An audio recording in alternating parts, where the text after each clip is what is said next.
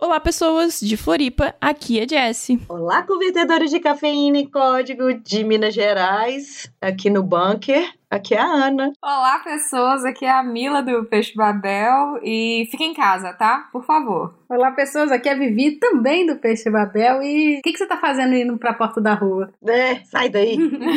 Vai passar um carro que que preto tá aí, no ó. ônibus. Ah, não tem mais Oh. ônibus. Então, esse episódio é um episódio super especial pro podcast É Delas, comemorando dois anos que a dona Camila participou aqui. Primeiro podcast que ela fez na vida, eu acho. Depois disso, ela gostou muito e fez o Quatro Curiosos. Na verdade, assim, né? Desculpa, é que eu já tinha feito Nerdcast. Eu ia dar uma de babaca aqui. Eu já fiz Nerdcast. Mas não, não, não vou fazer isso. Mas. muito chique. Eu tinha gravado um Nerdcast, tipo assim, quando eu era uma jovem menina começando o canal. Depois foi o Pode Programar, realmente, que aí eu, eu gostei pra caramba, admito, viu? Foi a primeira experiência, aí depois você já veio mais tarimbada e tal. E daí, a partir daí também, a gente conheceu Virgínia, maravilhosa. Ai, obrigada. Vou falar de pornografia, né? Que vacilo. Nossa, não. Um dos melhores episódios em questão de download. Só pra claro. Por que será? Nossa! Não, são os episódios que são programação orientada a gambiarra. E esses são os, tipo, os campeões de download. Nossa. Qualquer coisa você coloca assim, pornografia, vai dar view. Eu tenho um vídeo bem antigo lá, que era o pornô da Mulher Maravilha, quando fizeram um Aham. fake lá. Gente, Aham. o canal tava tendo assim 3 mil views, 4 mil views. Esse vídeo deu 12, 13 mil views. Eu falei, mas gente, vocês são muito safadinhos. Ai, gente, nós estamos aqui no bate-papo entre a gente aqui de comadres, porque agora as coisas são assim, sabe? Nós estamos aqui em tempos de auto-isolamento, de quarentena. E aí, é o seguinte, eu já tinha convidado as meninas para participar e ao mesmo tempo eu lancei lá no Twitter ideias para trazer para esse episódio. Inclusive surgiu a ideia das meninas participarem de um ouvinte nosso. E aí a gente conversou com elas e aí nós temos latidos, nós vamos ter filho gritando aqui, vai ser uma coisa bem caseira mesmo. E aí, com o boom das lives do Atila, e sempre ele referenciando as meninas, por que não perguntar para elas diretamente como que elas estão conseguindo pegar esses dados, tratar esses dados? Então a gente trouxe elas aqui para a gente entender um pouquinho mais essas previsões, esses cenários. Então, roda a vinheta, Ellen!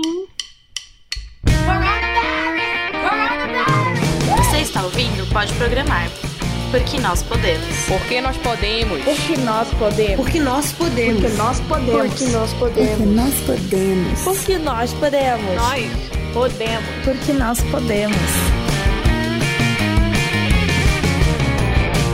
Então, você que está ouvindo nosso podcast, já conhece o nosso programa de apoiadores? Sim, nós temos um programa de apoiadores do PicPay, que é nosso parceiro aqui. E por que, que a gente tem esse programa de apoiadores, Ana? Minha filha, porque assim, boletos vêm, né? E já basta os boletos que eu tenho que pagar das fraldas, escolas. Tem o boleto do Pode Programar, ele poderia ser sozinho. E aí a gente precisa pagar boletos do Pode Programar. A gente precisa, para vocês terem esse áudio límpido, maravilhoso, coisa maravilhosa. A gente precisa de equipamento. A gente precisa pagar a Ellen, que a Ellen, ela ainda não tá podendo fazer trabalho voluntário. A gente precisa pagar servidor, pagar algumas plataformas, umas coisas para a gente estar aqui, lindas, maravilhosas e distribuídas para vocês. E é isso aí.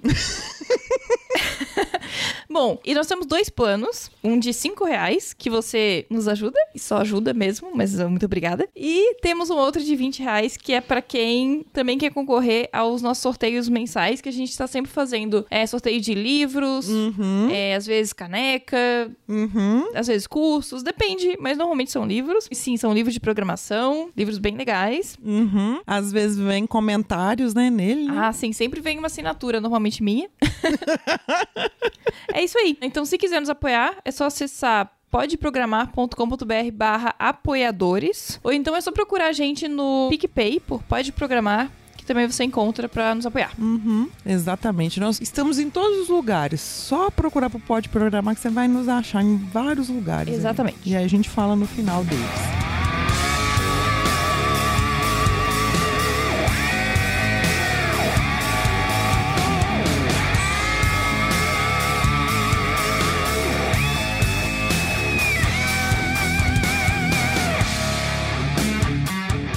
Então, gente, para vocês que ainda nunca ouviram falar do canal Peixe Babel, não ouviram o episódio ainda que a gente gravou com a Mila de Machine Learning e com a Vivi de conteúdos sensíveis, a gente vai deixar link aqui no post. Por favor, apresente-se, meninas. Então, para quem ainda não conhece o Peixe Babel, nós somos um canal do YouTube e a gente está sempre na, no Instagram e no Twitter também conversando. A gente fala de tecnologia, de inteligência artificial e atualmente a gente tem feito uma coleta de dados grande aí pro problema do Covid-19, né? Agora a Vivi é doutora em ciência da computação e a Mila é doutoranda em ciência da computação. Torçam por mim, porque não é Meu fácil. Deus, que mulheres, hein? Nossa senhora. Não, quando a Mila falou que ela tinha defendido, aí um dia eu pensei assim comigo, eu vou falar com ela assim, não tenta doutorado agora. aí vem, assim, tipo assim, uns dois meses depois, ela posta no Twitter que ela tinha sido admitida no doutorado. Eu falei, meu Deus do céu.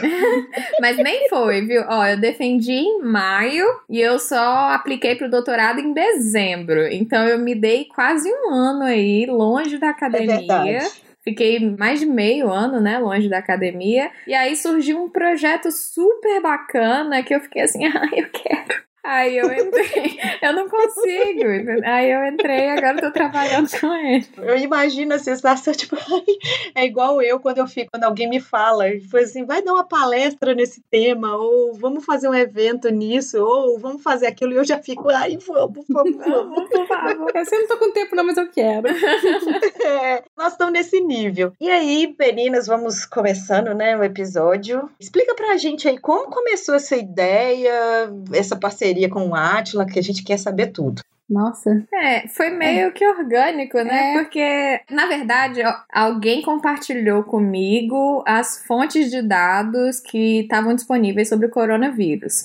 Aí eu compartilhei no Peixe Babel, ó, quem quiser mexer com os dados tá aqui. Aí deu um clique na gente de vamos olhar esses dados. E aí a gente começou a fazer uns gráficos aí, tipo, sem pretensão, sabe? Vamos só dar uma olhada. Vocês fizeram um gráfico no Excel? Vocês jogaram a planilha no Excel e fizeram isso? Meio a meio. Eu, eu tava fazendo em Python, é, a gente também fez uns no Excel. É, meio a meio. Ficou meio a meio. Depende de como tava o dado. Se era. Porque assim, muitos dados já estavam no Excel. Então, se era uma coisa rapidinha, assim, de fazer, a gente fazia no Excel mesmo. Agora, se fosse uma análise mais complicada, eu tinha que migrar para código, né? Então depende. Mas a gente começou assim. Olha só, tem uns dados aqui, vamos ver? Aí a gente, ah, a gente gerou esses gráficos aqui, vamos postar? Mas foi mó, tipo, sabe? Tá aqui, né? Vamos postar. Aí a gente postou. O pessoal falou, ah, tem informação de tal coisa? Aí a gente falou, tem. Aí a gente começou a postar mais, mais informação. Até que o Atila entrou em contato e falou, meninas, já que vocês estão gerando informação de coronavírus, eu fiquei tipo, a gente tá, meu Deus. Foi, foi muito assim, despretensiosamente mesmo. A gente só queria informar, porque, igual quando a gente tava fazendo essas buscas, principalmente no começo, não tava tudo muito agregado. Uhum. Então, assim, eu tinha que ler no jornal e a Mila ia pro outro, e cada hora a gente tava num jornal diferente tentando pegar os dados. Que aí a gente falou: ah, gente, vamos tentar concentrar aqui, porque eu tenho certeza que a maioria não vai parar pra ficar buscando essas informações. Eles querem mastigado e entregue na hora, porque nem todo mundo tem tempo de fazer esse tipo de coisa, né? E a Uhum. gente já tava em quarentena. É verdade. Vocês usaram tanto mais simples quanto mais rebuscado, e isso dá para qualquer um fazer. Assim, dependendo da forma que já tá. Porque às vezes já tá uma planilha de Excel ou já tá uma planilha em CSV. Então, às vezes já fica mais fácil. É porque assim, as pessoas às vezes ficam pensando assim: nossa, como que elas fizeram isso? Elas fizeram usando um computador ultra mega Usaram Hadoop em cluster. é, colocou o negócio na AWS para ficar mais fácil. Não, foi tudo em casa, no computador. Com ferramentas online. Eu não sei se a Vivi chegou a usar Excel offline ou Drive online. Ah, eu usei o Drive Online. É, então foi tudo online que a gente fez. Vivi usou muito o Google Sheets para importar as planilhas e tudo mais. E eu usei o Google Colab, né? Que é um ambiente onde você pode programar online. Você não precisa instalar Python no seu computador, nem nada. Você abre o site do Colab e você programa lá dentro. Não precisa mexer no computador. É tipo um Júpiter, não sei como é que é o jeito certo. Eu também É, não sei. Esse aí, esse aí. É, Mas é exatamente, é tipo um Júpiter, só que com a infraestrutura da Google. Aí, olha só, gente, então não precisa ter nada instalado no computador para fazer essas coisas. É, eu vou até deixar o link aqui no post pra quem quiser, não- não conhece, né, o Google Colabs. Totalmente Uhum. gratuito. É tipo laboratório colaborativo. Tá aí disponível, você não precisa pagar nada para entrar. Não tem nenhuma limitação, a única limitação é que você precisa ter um computador e uma internet. É, computador e internet, é a única coisa que você precisa. Aí tá, vocês começaram, aí essa live que o Atila fez de uma hora e tanta, que tá todo mundo. é, Foi na live de quarta-feira, né? A primeira. Exatamente. É. essa. Exatamente. E aí, assim, as pessoas queriam entender por que, assim, eu vejo, quando eu faço o rastreamento dessa live, muita gente pergunta assim, nossa, como que suporam esses cenários? Como que colocaram isso? De onde que tiraram esses valores? Como que vocês pensaram nisso? Ou a parte de estatística mesmo? Por que que tem essas situações? Então, tem vários dados do mundo inteiro, né, disponíveis. Quem está fazendo mais levantamento de dados é a China, Inglaterra, Estados Unidos. Tem outros países também, mas esses são os que a gente está vendo mais frequente. A Itália, depois de um tempo, Uhum. começou a divulgar números também. E agora o Brasil, né, depois, há poucos dias atrás, quando a pandemia estourou aqui. O primeiro dado que tem no Brasil é de 10 de março. Então, assim, a gente está pegando os dados oficiais dos governos, aqui do Ministério da Saúde. Na Inglaterra tem muito dado de universidade que está levantando isso. E a gente faz as análises com base nessas informações. Então, assim, por mais que essas informações acabem chegando mais devagar, elas são mais confiáveis. Então, a gente sempre usa ah, as informações que os próprios ministérios ou as universidades provêm. E as projeções de futuro, aí depende muito, porque tem muitos modelos que são voltados para a predição de disseminação de epidemias. Então, a gente não chegou a fazer nenhum modelo baseado nas premissas de uma epidemia, né? A gente faz essas projeções usando uma fundamentação matemática que é pensada para analisar os dados de hoje e prever de amanhã, né? Não sei o quanto vale a pena a gente entrar nas nuances dessas análises, mas assim, a gente sempre deixa claro que são projeções com uma taxa de erro que pode ser muito grande, porque não tem como a gente adivinhar o futuro. Não tem como a gente vai adivinhar se amanhã vão fechar todas as escolas e todas as universidades e o cenário vai estar melhor. Então, a nossa maior preocupação é assim: olha, a gente tem esses dados que tem essa tendência. Então, no melhor caso acontece isso, no pior caso acontece isso, que são projeções matemáticas com base no comportamento dos dados. Mas tudo isso pode variar, né? É, e até assim, a gente não está usando nenhum modelo de pandemia em si, que mostra que depois de certo tempo ela se estabiliza, mas em geral, isso aí foi um modelo que a gente pegou. As pandemias, dependendo de- do grau de transmissibilidade, elas são. Nossa. Bonito, né? Eu, eu estudei para falar essa palavra.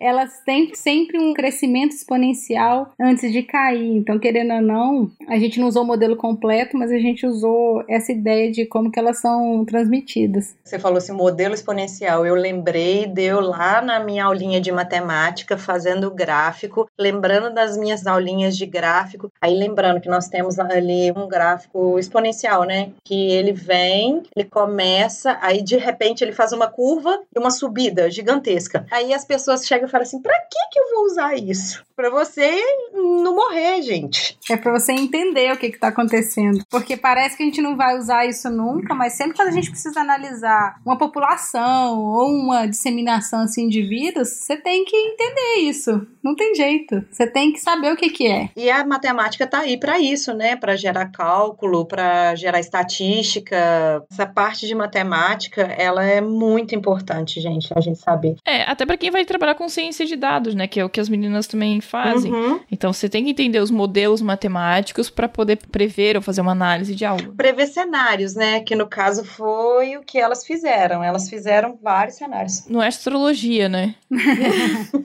É porque o nosso existe. Não, é não, gente. Não é astrologia, não. Não, não, não, não. O nosso funciona. O nosso existe.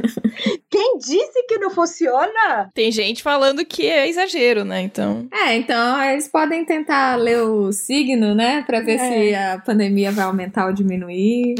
Mas falando sério, é importante destacar isso, que assim, a gente prevê possíveis cenários, que foi o que deixou o povo mais irritado, eu acho, na live do Átila, que ele tentou mostrar o pior caso se a gente não fizesse nada. Realmente, assim, Falando sério, se, gente- se ninguém no mundo fizesse nada, essa pandemia podia matar uma parcela significativa da população. Isso não é exagero. A gripe espanhola matou um percentual muito grande da população. Então, assim, o fato dele ter falado: olha, se a gente não fizer nada, podem morrer um milhão de pessoas, podem morrer um milhão de pessoas. Só que a gente não tá fazendo nada, né? É, Por mais que a gente esteja fazendo pouco, a gente tá fazendo alguma coisa. Então, esse pior cenário já não é mais tão. Quer dizer, eu não quero exagerar, né? Não quero esperar tanto do nosso governo. E lembrando que a gripe espanhola matou mais de 50 milhões de pessoas no mundo, né? Exato. Então não é maluco quando a gente fala em, por exemplo, um milhão de mortos no Brasil numa nova pandemia de gripe, sabe? Não é maluquice, não é Não, histeria. essa é estatística, assim, simples. A taxa de mortalidade do Covid-19, ela tá em torno de 1 a 3%. Se ninguém fizer nada, significa que ele vai rodar a população inteira. Se ele roda a população inteira, a gente tem 220 milhões de pessoas. Quanto é? Se mesmo que for 1% só morrer, É muita muita gente. No cenário de estatística crua, assim, supondo assim, ah, se todo mundo pega 1% morre, é isso. Uhum. E a gente, assim, ainda com esse 1%, quando a gente está falando de qualquer faixa etária. E aí, quando você vai ler os dados separados por faixa etária, vem a preocupação maior, porque a população mais idosa, quando a gente fala de uma pessoa idosa, é acima de 60 anos, o próprio organismo em si, ele já é mais suscetível à doença e vai aumentando a gravidade também exponencialmente, aí já a partir dos 60 anos, vai aumentando a gravidade de qualquer doença para a pessoa. Hoje tem-se vacina de gripe, tem-se vacina de um monte de coisa, principalmente para idosos, porque uma simples gripe, por exemplo, para os meus filhos, para minha mãe e para o meu pai não vai ser assim. Uhum. Ver esses dados não é simplesmente ver por um lado. E quando a gente estuda gerência de projeto, engenharia de software e tudo mais, vocês que estão ouvindo a gente, que tem uma certa noção disso, quando vai planejar projeto, a gente planeja sempre o melhor cenário, o cenário médio, o cenário pior ou catastrófico. Eu estou num projeto agora que eu estou vendo com a minha gerente, a gente fica vendo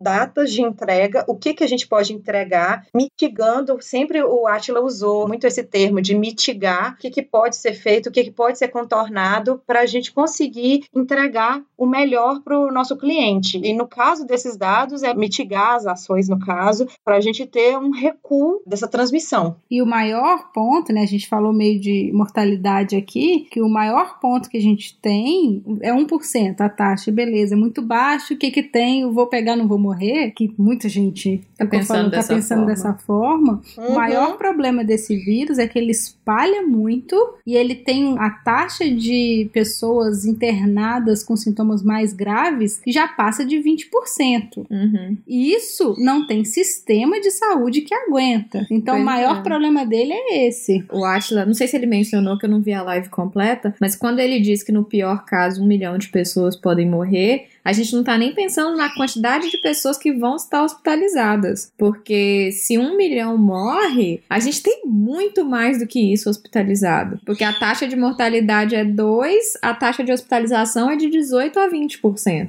É, isso aí é bem preocupante, porque não é só uma gripezinha, não é só eu tomar Tilenol, ficar de repouso, tomar sopinha. Só falando como profissional da área da saúde agora, para vocês entenderem, gente, o tamanho da gravidade, quando tá no, mais ou menos no início, que você tem pouca, tem uma falta de ar leve, quando se faz um raio-x, que é um exame barato, e é um exame que faz em todo mundo, muito mais fácil de fazer, ao raio-x não dá para ver nada. Você vê lá o pulmão lindo, impacto. Eu vi vários raios-x, vários exames de imagem de início de coronavírus. E aí depois isso vai para uma broncopneumonia que a pessoa tem, o sistema respiratório ele entra em colapso, isso esforça muito o coração, muito provavelmente provavelmente acontece o aumento do coração. Eu percebi isso também. E esse esforço que o coração tem, às vezes ele não consegue oxigenar corretamente o corpo. Então aí você tem esses problemas e aí eu nem vou entrar no detalhe como que isso vai no final, que a gente já sabe no final, se você não for para o hospital. Agora, se você for para o hospital, você vai ter que ser sedado, você vai ter que ir para um UTI, vai ter que usar um ventilador mecânico. E aí entra a questão de fisioterapia aí, que é muito interessante, que são os fisioterapeutas e médicos que vão calibrar ¿verdad? Esse equipamento, que não é simples calibrar, não é tão assim, ah, eu joguei poucos parâmetros. Ele tem vários parâmetros que a pessoa tem que estar, tá, questão de exame e tudo mais, para entubar a pessoa. E a pessoa tem que ser entubada, não tem jeito. É quase igual apendicite que você tem que fazer cirurgia. Então, gente, eu não queria deixar assim alarmar muito, não, mas eu queria muito dar essa informação. Muito mesmo. Tem um conjunto de dados que talvez seja o que você estava olhando, não sei. Tá lá no Kaggle, que é de imagens de raio-x de pulmão para várias doenças, né? Então uhum. tem SARS, tem outras pneumonias, tem coronavírus, tem várias doenças diferentes. Eu tava colaborando com um amigo meu pesquisador também, que a gente vai liberar alguns dados, algumas características sobre esses raios-x, falar para você, eu tava passando nesses dados também, meio que aprendendo como é que você encontrava o pulmão, né, nas imagens. Ele tava me ajudando que ele já trabalha com raio-x há muito tempo. E aí eu tava assim, tá, então essa região aqui é o pulmão, mas por que que nessa outra imagem é tão pequeno, tá tão diferente? Ele, então, essa parte embaçada imensa que você tá vendo é o pneumotórax. Quando Pela se doença. enche de ar no pulmão, quase que você não consegue ver ali a região. A imagem do raio-x fica completamente embaçada. Só a nível de curiosidade, já que a gente tá falando aqui, o que que acontece, gente? Como é que você lê, vê um raio-x e qual que é a diferença de uma tomografia, por exemplo? Quando você vê um raio-x, primeiro, você pega o raio-x e coloca naquele equipamento que você vê iluminado. E aí, quando você olha aquilo ali, você olha como se o paciente estivesse de frente. Então, o seu lado direito é o lado esquerdo do paciente e vice-versa. Que é onde fica o coração, né? Grande... É, aí você vê lá aquela parte preta que é a parte que tem ali o pulmão, é por quê? Porque o raio-x passa direto naquela parte, porque tem muito ar. Onde que tem muito ar, ele passa e bate ali e aí ele vai para a chapa. Quanto mais denso, quanto mais resistência o raio-x ele tem, mais opaco fica. E aí nós temos ali aquelas áreas, por exemplo, o coração, você vai ver que ele é um pouco mais opaco por causa da densidade do músculo, que aí você passa um pouquinho de raio ali. Agora osso é muito mais denso, é muito mais difícil passar. Por isso que o osso você você vê ele bem mais forte. Então você consegue ver um raio-x assim. Você percebe essas trocas de densidade. Aí quando você vê, por exemplo, o coronavírus, no início você não vê nada, tá de boa, e passa uns dias, você vê ali que ele já tá maior, porque a broncopneumonia ela se dá por causa de infiltração. O seu corpo começa a se autoafogar, vamos dizer assim. Dentro dos brônquios, alvéolos e tudo mais, começa a permear a água ali, que é a própria água do sangue, que faz a troca gasosa. E aí que você começa no raio-x a ver que tem a resistência ali. Por isso que ficou mais opaco, ficou mais claro. Gente, que loucura. E por isso que, assim, dá para usar sistemas de machine learning para detectar coronavírus, né? Porque é isso que uhum. a gente tá uhum. tentando descobrir agora. A gente tá extraindo várias informações dos raios-x para ver se a gente consegue, por exemplo, diferenciar o que é um pulmão de uma pessoa com SARS e um pulmão de uma pessoa com coronavírus. Então, para uhum. ver se o impacto dessas doenças é diferente. É isso que a gente está tentando olhar agora. É, aí você vai ver ali, por exemplo, o tamanho da curvatura ali do, do diafragma, porque ele também tende a levantar, uma vez que o pulmão ele tende a encolher, então você vê ali que tem um achatamento da curva você vê ali o diâmetro do coração. Então, quando você está ali fazendo uma análise daquele raio-x, por mais que ele seja mais simples do que uma tomografia, que é mais simples do que uma ressonância, você já tem muita informação ali. E a diferença da tomografia, gente, para o raio-x, é, a tomografia é como se o corpo fosse fatiado. Quando você vê a máquina, ele faz os tomos. E daí, esses tomos, que são as fatias ali, você consegue um retrato mais fiel do que está acontecendo ali. E aí você consegue ver que aquele alvéolo, aquele brônquio, bronquíolo, ele não tá legal. Você consegue ver ali que ele já tem um problema ali. Por isso que ele é bem mais tranquilo. Só que ele é um exame mais caro, mais demorado, tem todo um preparo para ser feito, dependendo do grau que a pessoa tem de algum pânico, alguma coisa assim, ela precisa ser levemente sedada, então precisa de anestesia. Então não é um exame rápido de fazer. Tem todo um complicador assim. Então por isso, gente, mais uma vez, fique em casa. Concluindo, acho que o que a gente começou a falar no início, o fato do coronavírus dar esse impacto no sistema respiratório, nos pulmões da pessoa, é a principal complicação, né, desse vírus e por isso que tem uma taxa de hospitalização muito alta. Por mais que a gente se preocupe com a quantidade de mortes, realmente é uma coisa para se preocupar, mas a gente tem que se preocupar mais ainda com a quantidade de hospitalizações, principalmente porque o coronavírus não é a única doença acontecendo no mundo É. no momento.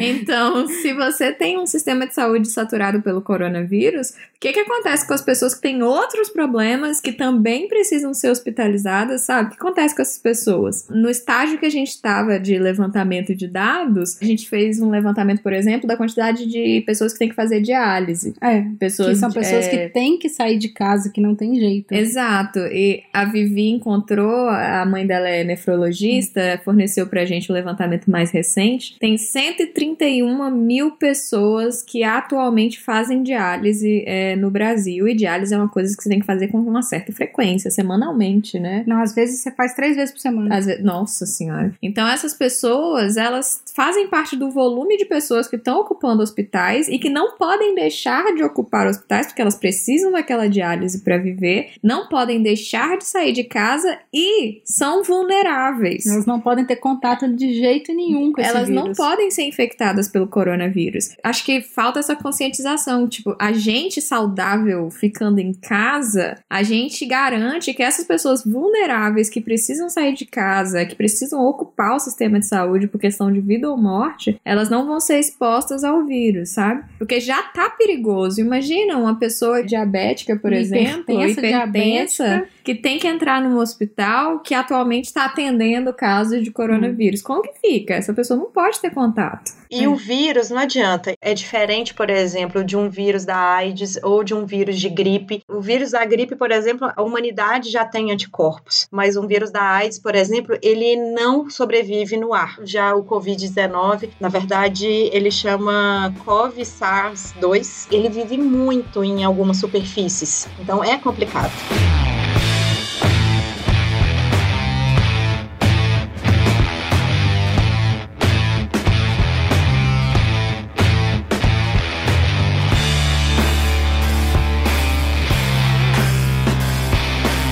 Quem tá pensando, acho que já até deu uma desanimada, né? Vamos dar uma animada nesse episódio? Isso, vamos lá, vamos lá. Então, assim, a gente fez vários gráficos maravilhosos. Não, tô Isso. brincando. Lindos, coloridos. Inclusive, já aproveito esse momento da parte feliz da coisa. A gente tá gerando conteúdo todo santo dia, olhando as coisas, mas o que a gente não tá conseguindo fazer é tornar esses gráficos acessíveis. A gente não tá conseguindo explicar eles o suficiente. Então, muitas pessoas que não conseguem ver ele direito, ou que tem alguma dificuldade De interpretar. de interpretar, a gente não tá conseguindo chegar nessas pessoas. A gente vai deixar disponível o Pode Programar. Depois eu vou fazer usuário e senha para vocês. Aí vocês já vão publicando as coisas lá. A gente já vai comentando. Se vocês quiserem, pode usar ali à vontade para fazer o que quiserem ali e até para deixar isso mais acessível. Porque dependendo, vai para o Instagram ou vai para o YouTube. E às vezes tem algumas pessoas que têm uma certa dificuldade de achar. Sim. Se quiser, a gente já está deixando à disposição ali para vocês colocarem os dados, gráficos, o que for. o nosso movimento está sendo em análise de dados, né? Então a gente gera gráficos, mostra representações, mostra modelos, mas a gente acho que ainda falta alcançar as pessoas que talvez não entendam aquelas representações matemáticas, sabe? Que é uma parcela grande das pessoas. Acho que seria uma ajuda excelente pra gente se a gente conseguisse traduzir melhor, né? Gente, pessoas, provavelmente quando sair esse episódio, as meninas já vão ter colocado alguma coisa lá, tomara que vai dar para colocar. Mas aí vocês entrem no site aí e dão uma moral lá no canal delas, por favor. Obrigada. Perguntar para vocês como que tá sendo a vida nesse isolamento. Sabe o que é engraçado? Tipo, a gente tá super tranquila. Primeiro porque a gente fica. em- A gente gosta de ficar em casa, né? Eu acho que é um mal. É um refúgio, né? É, é, significa significação do estar em casa, né? Eu acho que isso, esse mal, entre aspas, Hum. afeta muita gente da computação. Mas o nosso ritmo consegue se manter, assim, guardadas as devidas proporções em casa. Eu consigo trabalhar, eu tenho acesso ao sistema da universidade daqui. Então, pessoalmente, eu tô trabalhando todo dia. A Vivi também É. tá trabalhando todo E dia. assim, a gente teve, eu não sei se é sorte ou azar, porque eu tive uma apendicite e eu já tive que ficar em casa. Então eu só continuei ficando em casa. Exatamente. Ou então pessoas que estão de férias, né, que ainda não voltaram das férias, já continuam em casa, Já né? continuam e às vezes, até virar a chave. No caso da Vivi que tava de repouso, ou no caso de alguém que tá de férias, você virar a chave às vezes é difícil. Ou então, quem tá indo para casa, é difícil virar a chave. Olha, eu estou indo para casa, mas eu estou indo trabalhar. Uhum. É, é. Sim. Uma coisa é fato, a gente tá acostumada, né? A gente tá conseguindo manter, mas pelo menos o que a gente tem percebido é a falta de um solzinho. Isso aí nós vamos dar dicas no final, né? De saúde, mas pode falar. Às vezes a gente se perde e trabalha muito mais de casa. A gente fica até de noite, isso aí são coisas que a gente tem feito errado ainda. Eu queria dizer que organização, pra quem faz home office, é uma É. arte, viu? Porque, nossa, é muito difícil saber que horas começar, que horas parar. De repente já são três da tarde. É muito louco isso. Antes de eu entrar de licença maternidade, eu fiquei de home office e a gente fez esse paralelo. E assim, uma das coisas que a gente precisa é ter atenção plena. E essa atenção plena, a gente precisa estar sabendo que horas que são agora, qual que é o dia, porque às vezes a gente se pergunta assim, nossa, hoje é que dia da semana? Hoje é que dia do mês? Quantas horas são? De alguma forma, a gente ter aqueles calendários, a gente olhar no relógio, isso é muito bom. Só que assim, nesse momento que a gente tá vivendo, não é isso, né? Não é home office, né? É, não é home office e daqui a pouco eu vou falar das minhas dores, das minhas dificuldades. Vocês estão falando das suas aí. No caso de vocês duas, vocês já moram juntas, já geram conteúdo juntas, conseguem trabalhar de home office. Então tem ali uns facilitadores. Os complicadores são aqui não pode ficar perto da família, né? É. Mas tem uma certa diferença entre querer ficar em casa e ser obrigado a ficar em casa. Porque eu, quando eu fico muito tempo sem ir na rua, eu começo a ficar com dor de cabeça. Não é de sem ir na rua, né? Mas sem ficar mais ativa, assim, andar, por exemplo. Começa a ficar com dor de cabeça, com o corpo mais cansado. Isso vai dando uma afetada ao longo do tempo. Porque mesmo quando eu tô fazendo home office, sei lá, eu ando até a padaria e compro pão. Essas coisas assim. Porque senão eu fico muito bitolada, assim, dentro de casa só. Aí eu sempre tento ter uma vida mais ativa. E agora que eu não tô podendo nem fazer isso, nem levar o cachorro pra passear, tadinho dos cachorros, estão sofrendo aqui. Sim. Isso tá afetando de certa forma, apesar de ter os facilitadores, não poder sair de casa tá afetando. é uma coisa que afeta até psicologicamente, né? Igual você falou, dor de cabeça. A gente vai ver sinais de ansiedade que as pessoas podem ter. Dependendo do sinal de ansiedade, pode evoluir para outras coisas. Aí eu já nem vou entrar mais no mérito, porque aí entra no caso a psiquiatria, né? Já não me compete aí mais. Querendo ou não, a gente poder estar em casa é um privilégio. Isso que as pessoas também às vezes têm que entender um pouco, porque tem gente que não pode, por exemplo, os policiais, os próprios médicos, quem está cuidando da limpeza da cidade e dos ambientes. Então, são pessoas que elas precisam trabalhar para tudo funcionar. Por isso que a gente tem que ficar em casa, porque a gente pode ficar em casa, né? Pra quem É. não possa, possa ir pra rua. O governo liberou a lista de funções que não podem parar e tem umas coisas que às vezes a gente nem se toca, né? Por exemplo, tinha lá quem trabalha com elementos radioativos. E eu fiquei tipo, nossa, Uhum. é verdade. Do mesmo jeito que tem gente que trabalha com coisas radioativas que não podem parar, o pessoal do laboratório de veterinário aqui da UFMG trabalha com animal vivo. Tem que ir lá alimentar Uhum. o animal. Não pode simplesmente não ir e deixar o animal morrer. Então. Exatamente. Tem outras faz? vidas além das humanas, né? Que precisam Exato. sobreviver. E aí eu comecei a pensar sobre isso. Na cidade, no começo, eles tinham fechado tudo, só podia supermercado e farmácia. E daí, no outro dia, eles falaram assim: não, mas a gente precisa que também os pet shop, pelo menos as agropecuárias, quem vende comida pra animais tem que estar aberto. Porque como é que você vai comprar comida pros seus animais, sabe? E aí, tipo, ninguém lembrou dos bichos. Pois é, eu fico pensando no pessoal que faz pesquisa com animal vivo e como é que essas pessoas estão fazendo. Imagina, no meio de uma pandemia, você não pode ficar em casa, você não tem esse privilégio, como a Aninha falou. Por isso que a gente que pode, o mínimo, assim, que a gente pode fazer é respeitar e ficar em casa, sabe? Por mais que a gente gente falou aqui que a gente demora mais para trabalhar e tudo mais, quais são as táticas que vocês têm para manter foco? Música. Música. música. Botar um foninho de ouvido e vai, né? É, é o único jeito aqui em casa, porque tem pássaro, tem cachorro, a gente tem quatro animais. A gente se despede uma da outra. eu falo assim, Vivi, até mais tarde, porque eu vou botar o fone. E aí eu ignoro que o resto do mundo existe e eu fico colocando, sei lá, jazz, música de elevador, sabe? Essas coisas assim, só pra me isolar do resto do mundo. Eu coloco na cabeça, olha, agora eu tô indo trabalhar. Aí eu coloco o fone, ignoro, pode tocar interfone, pode cachorro desesperar, eu sigo lá trabalhando. Às vezes eu me tranco no escritório quando os cachorros estão muito desesperados. Você vê que o nosso problema são animais. É, basicamente. Não, mas a gente tá falando aqui vários cenários. Seus problemas, vamos dizer assim, se resume a animais. A Jess, por exemplo, ela não tem animal em casa. Mas eu tenho dois maridos, né? Daí. Esses dois maridos, eles estão em casa e eles de vez em quando conversam, de vez em quando querem trocar ideia com você. A gente mora num apartamento que é pequeno, então, por exemplo, a gente não tem um escritório para as pessoas, né? Eu tô trabalhando no meu quarto. Eu ainda tenho a sorte de ter uma escrivaninha, eles não têm. Então eles estão trabalhando na mesa da cozinha. Então a casa tudo vira escritório. Aí, por exemplo, quando os três estão trabalhando e todo mundo fazendo videochamada ou numa ligação de voz, você não consegue, sabe? Um atrapalha o outro. É como se fosse no escritório mesmo. Só que sem a opção de ter uma salinha que você possa se esconder. Então a única salinha hoje é o banheiro, que a internet não funciona bem.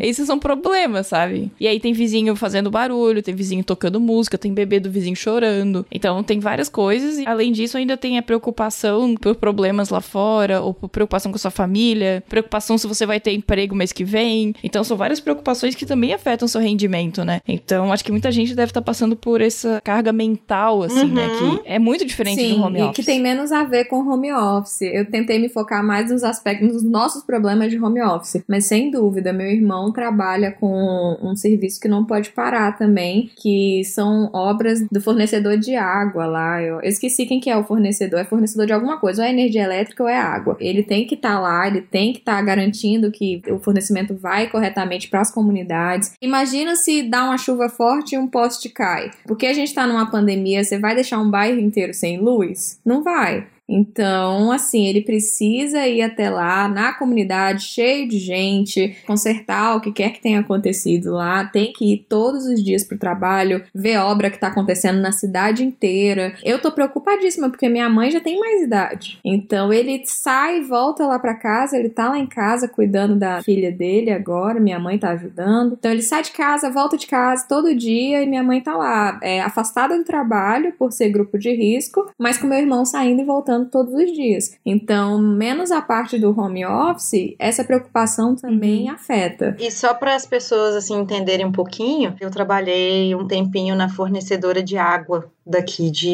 Minas Gerais. E assim, querendo ou não, precisa de energia nas estações de tratamento, tanto de água e de esgoto. E gente, se não tiver tratamento, como é que você vai lavar sua mão? Uhum. Exatamente. gel não tá tendo aí, como é que você vai lavar sua mão com água e sabão? Como é que você vai tomar banho? Então tem que ter essa preocupação também. Quando você faz um ciclo de alguma coisa, faz lá uma cadeia, você vai chegar lá na água. Então tem que tomar cuidado. Tem que tomar cuidado no geral com essas pessoas que cuidam da gente, querendo ou não, cuidam da gente. Agora eu vou chorar minha pitanga com vocês, porque animal temos em casa? Temos. Criança temos em casa? Temos. É, bebê temos em casa? Temos. Marido? marido em casa trabalhando do meu lado também. Temos. Minha mãe, por motivos reais, minha filha, ela tava com febre, mas não tinha nada a ver com Covid-19. A escolinha simplesmente não aceitou ela. E aí eu tive que vir para home office. E aí a empresa entendeu que eu não podia deixar. E eu liguei para minha mãe e falei assim: mãe, você vai ter que vir para cá porque eu não posso, eu tenho que voltar a trabalhar. Só que no dia que ela veio, já me mandaram a não vir para o trabalho. Eu já comecei a fazer home office já um dia antes da minha mãe poder vir. E aí, quando a minha mãe veio, como minha mãe ela estava num momento que ela estava num certo isolamento de informação, não estava na cidade nem nada, quando ela chegou aqui, eu fui contar para ela o que está acontecendo, um dos motivos que eu queria que ela viesse para cá. Minha mãe hoje é só eu e ela de família. Tenho meu pai que mora em outra cidade, ele é casado e hoje só tá eu e minha mãe. Então, falei para ela toda a situação, expliquei para ela que ela é grupo de risco também, que não seria bom ela sair, por exemplo, ela não usa internet bank no celular, não gosta. E aí agora eu tô conscientizando ela, tô explicando para ela de toda a segurança que tem, é, tô junto com ela também,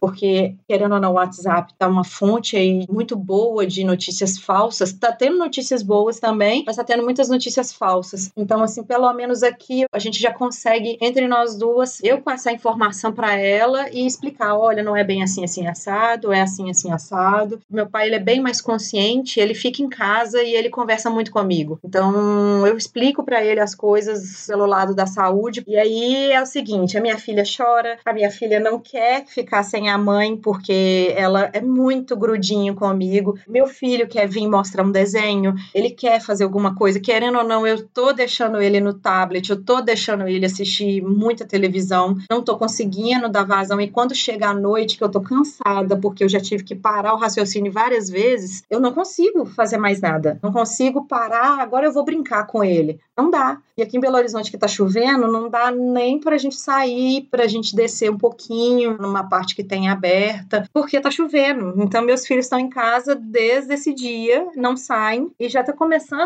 rolar o estresse, porque criança tem muita energia. Criança ela precisa movimentar, ela precisa brincar. Então tá muito difícil conciliar e aí é que vem a forma que eu acho que as lideranças vão ter que mudar, vão ter que repensar a forma. Como a gente já até conversou em episódios passados de transformação digital, a gente já falou também de futuro do trabalho. Olha só, o futuro do trabalho que a gente falou acho que um ano, dois anos atrás, está acontecendo agora forçadamente. Então, se a pessoa está em casa, ela não vai trabalhar, por exemplo, oito horas mais. Ela talvez vai trabalhar um pouco mais, mas picadinho ao longo do dia, e ela precisa ter uma meta. E aí vai mudar, em vez de ser horas, vai ser meta. Tem a Rita É. Von Hunt, ela fez um vídeo falando justamente sobre isso, que a partir do momento que você deposita assim na tecnologia o core do seu trabalho, que o seu trabalho vira por meio da tecnologia, vem a questão de que as pessoas acham que você está disponível o tempo inteiro, porque elas conseguem te alcançar o tempo inteiro, né? E vem a questão que você perde controle sobre o seu tempo também. Ela elabora muito bem esse assunto de um jeito que eu não vou conseguir elaborar tão bem, mas ela faz justamente essa análise do trabalho. Inclusive, super recomendo esse canal, além do Peixe Babel, o Tempero Drag, porque Rita Von Hunt, maravilhosa. Então, tem que repensar nisso. Então, nós vamos ver aí as técnicas ágeis, as metodologias ágeis, as ferramentas que trabalham para o gerenciamento ágil. Isso vai ser, sim, de uma forma muito importante. E aí, nós vamos ver aí outras técnicas, usando o OKR, usando o método Kanban, diferente do quadro Kanban, para estar organizando, usando é, formas de motivar a equipe à distância. Isso aí é muito importante. Eu ia até falar um pouco da minha experiência, né, onde eu trabalho, porque a gente usa muito essa questão do autogerenciamento, Aham. né? Tudo bem que é uma equipe com mais tempo de experiência, a gente não tem pessoas muito início de carreira, mas uma coisa que acontece é isso, assim, a gente tem dentro da nossa equipe muito autogerenciamento, então a gente não tem microgerenciamento, né, de um, de um gestor. Que é o comando controle, né? Para quem não sabe o que que é microgerenciamento, é aquele negócio que alguém fala assim: faz isso, faz isso, faz aquilo. Isso, é, não, isso não, não, não existe no nosso time. Então, quando a gente tá remoto, agora nessa etapa, é muito mais fácil trabalhar. Porque a gente já não tinha esse microgerenciamento antes, então agora eu também não tenho. Eu continuo trabalhando por metas, eu continuo trabalhando dentro de prazos de projetos. É claro, eu tenho que ter mais responsabilidade, eu tenho que saber gerenciar meu tempo. Pro trabalho remoto, isso é extremamente importante. Então, independente de eu estar no escritório ou não, essas características já existiam dentro do meu time, né? A minha gerente, Selvinha,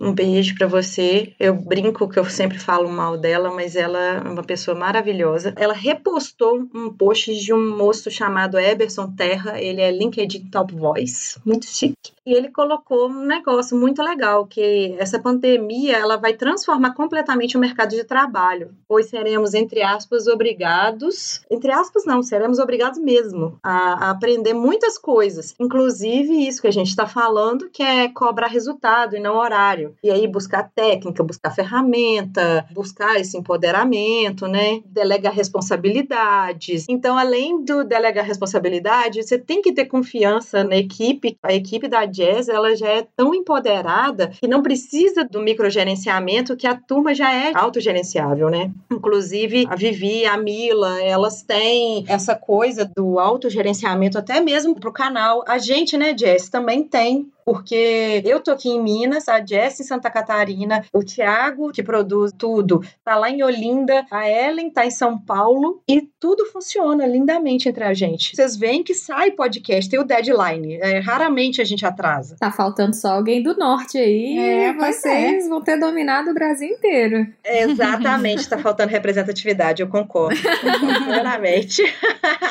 É, mas a gente tá falando muito dessa questão do mercado e tal. Eu vou trazer então um problema que a gente tá passando lá na escola. Querendo ou não, o professor ele é meio autogerenciável, né? A gente tem que seguir as nossas emendas, nosso encargo e tal, mas cada um pode lidar. Mas nessa situação, a gente fechou a escola e a gente não sabe o que fazer. Nossa, tem tanta coisa, né? Que é aula presencial. É, que... porque assim, tem certas disciplinas que dá pra ser, né, educação à distância, mas tem outras que não tem como. E como você faz pra dar aula pra só um pedaço da escola, então? Ou você cancela tudo, mas se cancelar tudo, como é que você vai deixar esses alunos todos inativos? E ao mesmo tempo, ah, beleza, então vamos dar aula. E aquele aluno que não tem computador em casa? O que, que ele vai fazer? Então você cancela tudo. Aí você vai deixar eles inativos? E a gente tá nesse paradoxo sem saber o que fazer, porque é muito lindo todo mundo falando assim: nossa, vamos mudar a educação, agora alunos assistem aulas é, à distância. Que lindo! Homeschooling, né? Homeschooling, etc. Mas eu dou aula em escola pública, gente. Por mais que seja uma escola pública, que querendo ou não é referência e tal, mas tem aluno que não tem condição em casa. Tem aluno que mora com as cinco pessoas da família. E aí? É engraçado porque se pensar que a Vivi é professora de desenvolvimento de sistemas, Uhum. de programação, aí eu já ouvi mais de uma vez as pessoas falarem,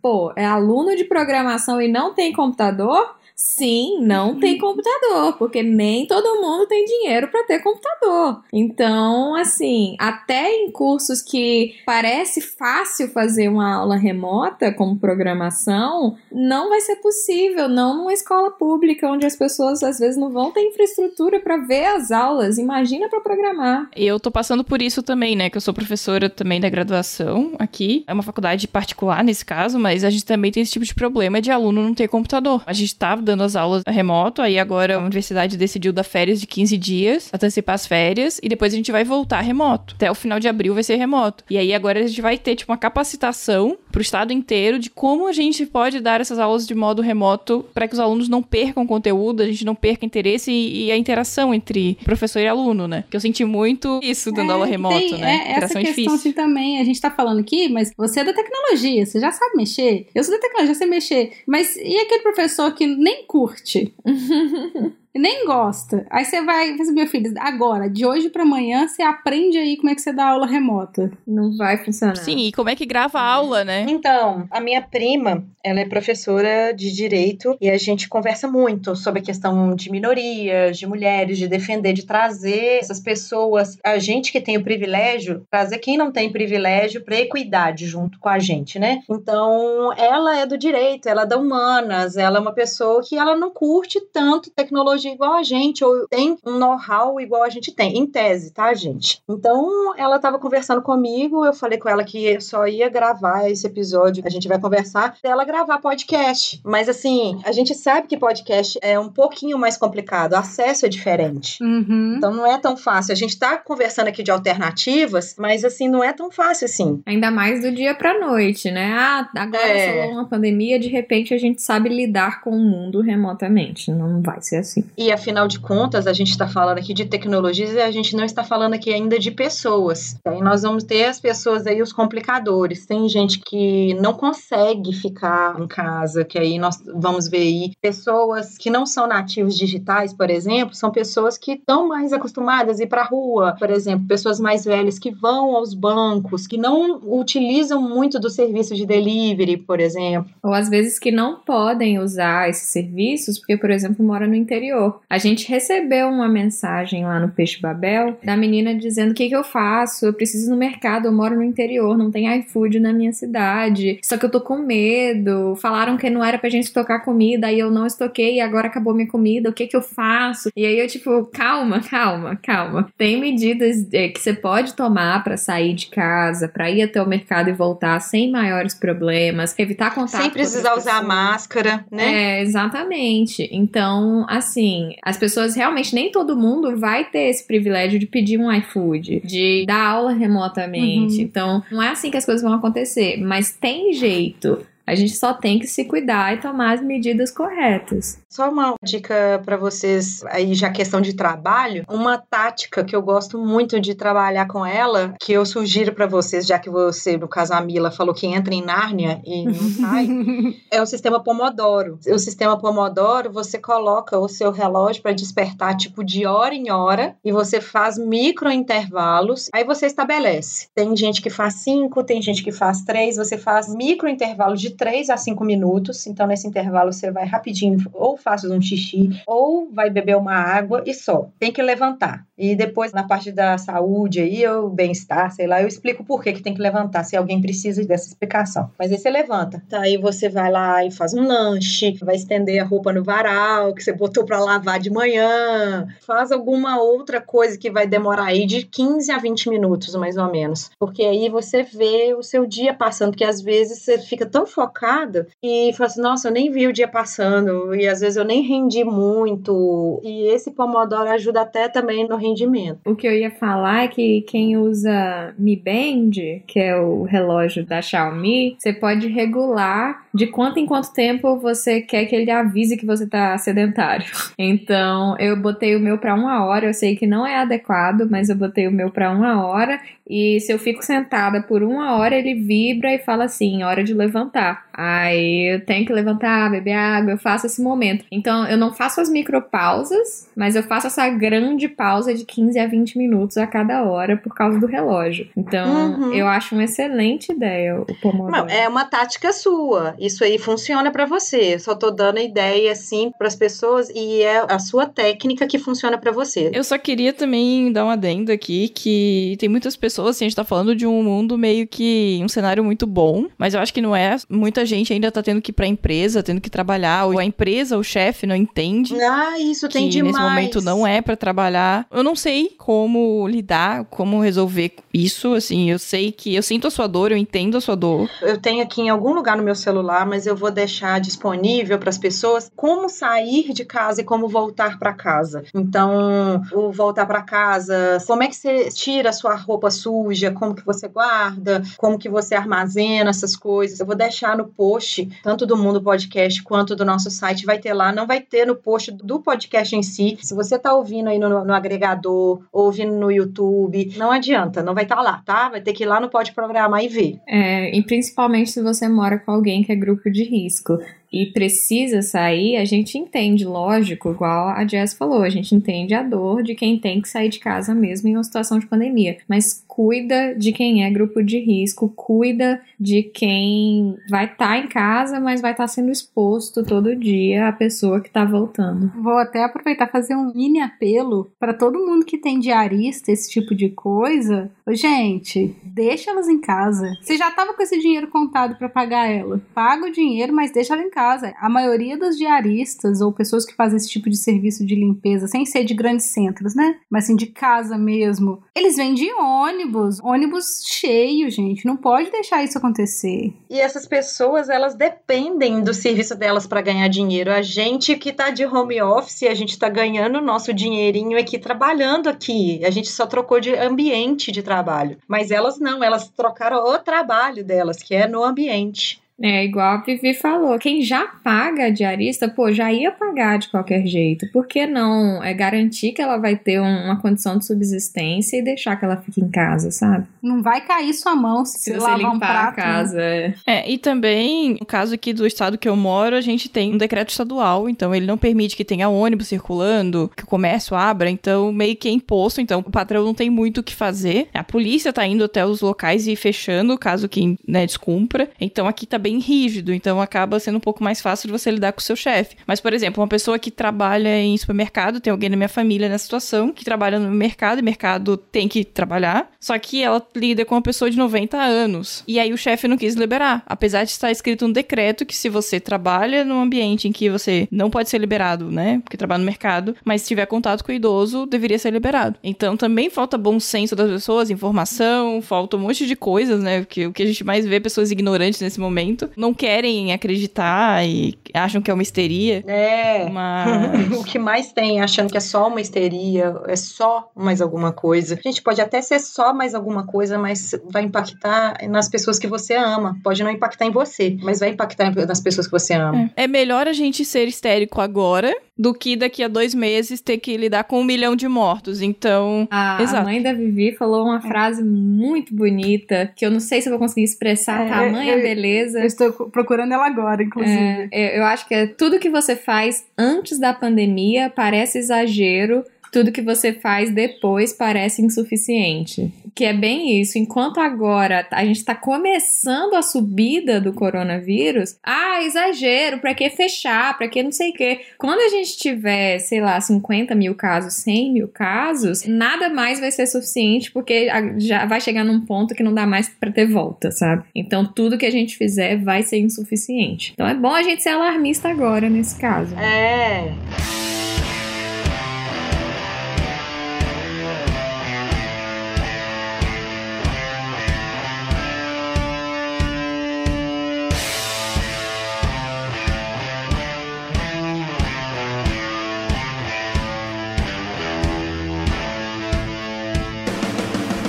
Agora diquinha, diquinhas da Ana, da Vivi, da Jessie e da Mila para vocês passarem por esse momento um pouquinho mais tranquilo. E a gente vai dar explicação aqui por que precisa de fazer essas coisas. Então, você não necessariamente você precisa fazer isso todos os dias, fazer toda essa lista que a gente vai falar aqui. Mas aí, uma das coisas que a Vivi e a Mila falaram que sentiram muita falta é de tomar sol. O porquê que a gente tem que tomar sol, gente? Porque só com sol que a gente produz vitamina D. Não adianta você ir lá na farmácia comprar vitamina D, comprar cálcio, comprar não sei o que. Aquilo ali é pró-vitamina D. A gente precisa do sol para sintetizar. E a vitamina D, ela faz parte de muitos processos no nosso organismo. Tem gente até que fala que ela é um hormônio, porque ela equilibra muita coisa. Inclusive, tem gente, existem estudos, e eu não vou te falar, te dar plena certeza, ajuda a equilibrar a, a depressão. Ah, sim, com certeza. Tem vários indícios disso. Eu nunca vi nada concreto, né? Mas quem mora em países que tem pouco sol, por exemplo, o Canadá, o norte do Canadá,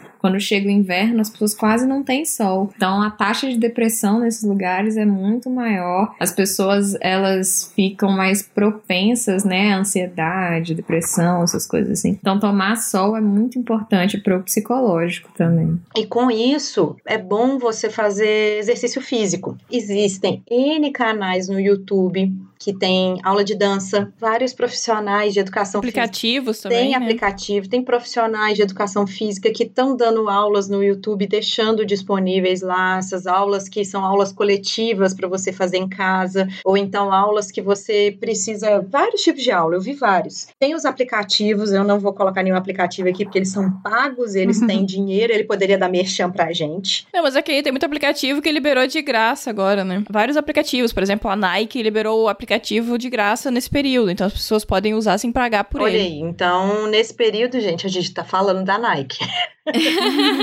a gente segue professores também de pilates, de exercício de forma geral, yoga, e eles estão colocando, tipo, pequenos ciclos que você pode fazer em casa diariamente, de alongamento, essas coisas básicas, assim. É que você não precisa fazer com supervisão, né? É, que você não precisa Uhum. de supervisão pra fazer um alongamento simples e tal, só pra você não ficar com a coluna destruída, como a gente já fica. Eu já ia falar assim, nossa, isso foi uma indireta pra quem? Ó, gente, eu tô em repouso, eu tenho que ficar mais um mês sem fazer exercício, eu tô morrendo, eu quero tanto me alongar e eu não posso.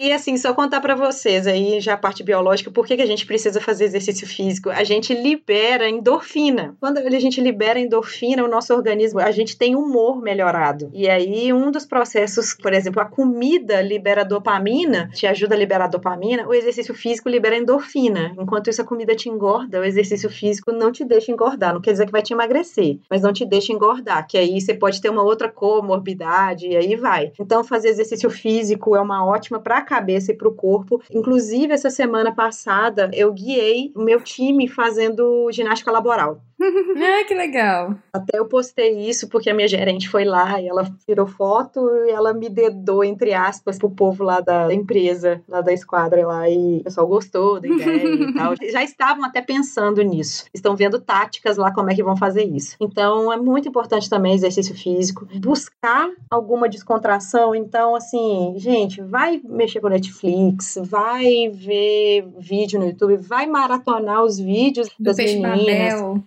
É, vai maratonar o Pode Programar. No caso, o Pode Programar dá pra você fazer outra coisa ao mesmo tempo, mas às vezes você quer ver o vídeo lá no YouTube. Por favor, faz igual a Mila falou: programa. Ou programa o seu celular para ele tocar, ou programa a sua pulseira se você tem uma Mi Band. Programa de alguma forma você precisa parar. Não pode ficar o tempo inteiro imóvel, imobilizado. Sim. Isso eu já falei. Eu Por tava quê? lembrando é, sobre tomar sol, eu sei que eu cheguei atrasada na conversa do tomar sol, mas é, a minha mãe, ela trabalha em uma sala fechada. Agora ela tá isolada, né? Mas ela trabalhava numa sala fechada, vai voltar a trabalhar. Mas enfim, ela perguntou pro médico dela como que ela faz pra tomar sol. Porque ela chega de manhã muito cedo no trabalho e sai só no final do dia quando já escureceu. Ele falou: se você conseguir botar o seu braço pra fora da janela por 15 minutos pro seu braço tomar sol, já é alguma coisa. Já é melhor do que nada, né? Lembrou a história da minha avó. O médico falou pra ela que ela precisava pegar sol, só que ela mora no, no sítio, no interior, então ela pega sol, né? E aí ela pegou, deitou no sol do verão, meu dia, e botou a barriga no sol. Tadinha! E aí o que aconteceu? Ela teve uma insolação e uma queimadura. Então, gente, vamos lá, vamos conversar sobre essa parte aí rapidinho, pra gente voltar pro foco. Desculpa, eu tô rindo. Tadinha!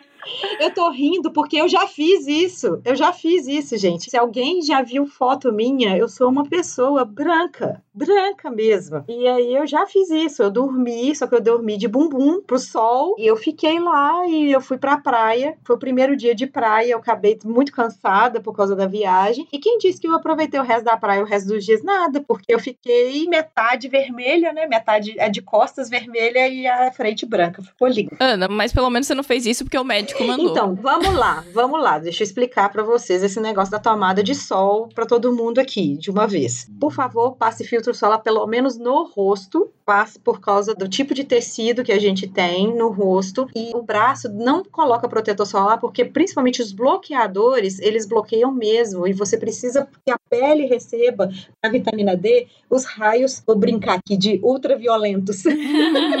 Vocês precisam dos raios ultravioleta para estar tá sintetizando a vitamina D. Se você pode tomar sol na hora do almoço, meio-dia, por exemplo, tenta tomar sol, vamos supor, coloca uma proteção, óculos escuro e tal, passa filtro solar no rosto e bota o braço mesmo no sol de meio-dia ali 15 minutos. Isso já é tempo suficiente para o seu corpo conseguir pegar é, vitamina D. Agora, por outro lado, tem que ver pele. Se você tem a pele muito escura, você precisa, por incrível que pareça, você precisa tomar um pouquinho mais de sol do que quem tem a pele branca, justamente por causa da melanina. E aí você precisa de um pouquinho mais de tempo de sol E aí tomar essas precauções aí. O sol, o melhor sol para vitamina D, para muito tempo de exposição é o sol do meio-dia, querendo ou não. Então, assim, o sol mais saudável são os extremos, né? Que é antes das 10, depois das 15 horas, 16 horas. Esses são os momentos que a radiação ela tá menos violenta, vamos dizer assim, que dá para você ficar mais tempo, mas aí só tem só o horário do almoço para tomar um sol,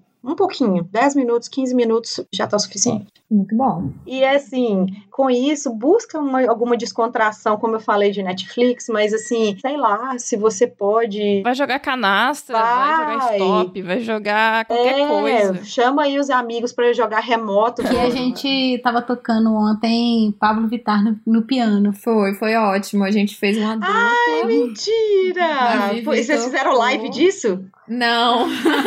não. É que a Vivi é musicista. Luxo, né? A pessoa tá, tem piano em gente? casa. Aí a Vivi é musicista. Aí ela tava ontem. Fala uma música da Pablo. Aí ela começou a tocar no piano e a gente fez uma dupla. Eu cantava, ela tocava. Foi ótimo. Foi muito bom. Aqui, pra faz um favor pra Meu Deus, mim. precisamos de um vídeo disso. Eu quero vídeo disso e eu quero vídeo de combate no Combate piano. da Anitta. Nossa, a gente faz, pode deixar. E aqui outra coisa, já que você não quer ouvir música, você quer silêncio, leia livros. Tem uma galera que está disponibilizando o livro, a Amazon Kindle, dá para você ler pelo celular, dá para você ler pelo Kindle, dá para você ler pelo computador. Então não necessariamente precisa ser livro físico, porque dependendo às vezes você tem que sair para você pegar esse livro físico e às vezes tem a questão dele estar contaminado, você não sabe como é que foi manuseado isso. Tem como ler livro online. E com isso buscar algum hobby. Aqui em casa, gente, eu tenho um monte de coisa para fazer hobby. Então, eu tenho coisa aqui para fazer pintura, eu tenho meus artesanatos aqui que eu fiquei de fazer para os ouvintes do Pode Programa que eu não consegui fazer até Que hoje. a Ana não fez. É, então eu tô, eu tô devendo, mas se eu tiver um tempinho eu vou fazer. Eu gostei da ideia porque eu vou aproveitar pra terminar meu tricô que eu nunca terminei. Aí, ó, tricô, crochê, ponto cruz, não precisa ser mulher para fazer essas coisas, tá, gente? Dá para fazer bordado. É um momento que você vai ter ali mindfulness para fazer. Eu tenho crochê aqui para fazer. A suculenta, você sabia que a suculenta que vocês me deram no noivado de vocês tá pegando e tá ficando linda?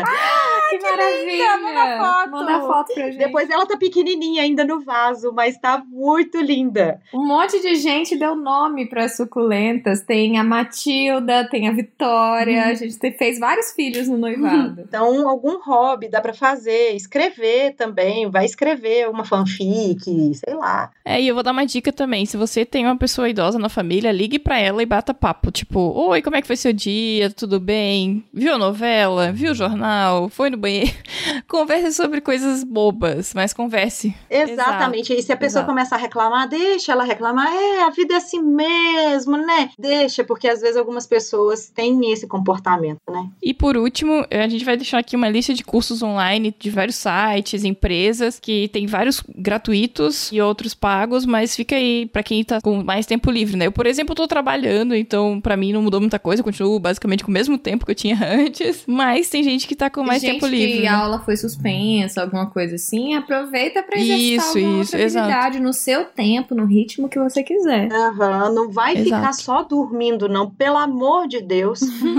é óbvio que se você quer descansar, você tá cansado, descansa, mas é, não fica só fazendo isso. Faça essas coisas que a gente colocou aqui, coloca um planejamento semanal, porque estão falando aí as paradas, é até dia 31 de março, algumas paradas aí, mas é, a gente vai depois, vai ver como é que tá o ritmo disso. E vocês que viram, ouviram ou leram um resumo do que o Atila falou, as coisas vão começar realmente a dar problema, vai ser depois, vai ser em abril. Abril, Então, maio, junho. É, provavelmente a gente vai ficar um tempo ainda ou em casa ou ter que sair pouco. Então já se programa para o tempinho que você tiver aí de ócio criativo, faça o ócio criativo. É uma coisa muito importante, na verdade, que eu preciso destacar sobre isso que a Ana falou. A gente vai postar um IGTV agorinha, que hoje é o quê? 22 de março, né? É o dia que a gente tá gravando. Porque as pessoas estão confundindo muito isso. Porque a gente está reforçando que a situação vai começar a complicar em abril, que o pior cenário vai começar em abril. Então tá todo mundo achando, todo mundo não, algumas pessoas, que o pico de casos vai ser em abril, o que não é verdade. Então, dos dados que a gente levantou, todas as projeções que institutos do mundo inteiro estão fazendo, o que vai acontecer em abril é a saturação do sistema de saúde do Brasil. Então, não significa que depois de abril vai ficar de boa. Não, ah, então maio eu já posso fazer o que eu quiser. Não, porque os casos vão continuar aumentando até junho. Então, o sistema de saúde vai saturar em abril, vai continuar saturado em maio, continuar saturado em junho, e só lá para julho e agosto que a gente vai começar a estabilizar. Não, e isso assim, para ter certeza do que você tá falando, é só o depois que acontece. É depois que você começa a ver que, por exemplo, ah, hoje eu tive X menos casos do que ontem. Amanhã eu tenho X menos casos que hoje. É só o depois que você tem certeza. Uhum. São previsões. Sim. Então, com isso, temos um episódio. Temos episódio. Espero eu que depois das dicas que as pessoas pediram no Twitter pra gente gravar, tomara que a gente tenha conseguido aqui compilar várias informações, inclusive as curiosidades que pediram para saber das meninas. Eu e a Jessie, a gente já tinha falado assim, vamos conversar com elas?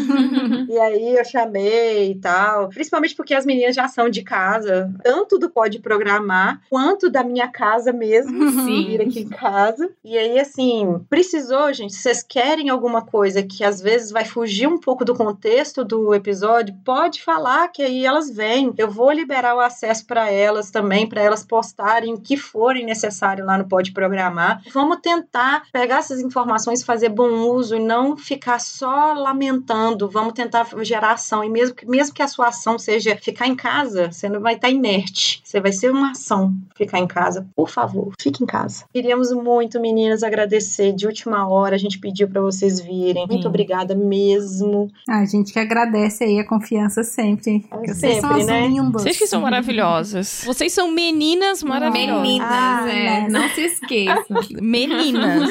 É. e elas, assim, quando eu tô junto delas, eu sinto que eu formo um trisal, sabe? Ah, com É. certeza. Você faz parte Né? do nosso amor. Inclusive, a gente precisa Né? conversar sobre adiar o casamento, que vai ser em julho, Pois né? é. Você É, aceita pois de é. é. casamento?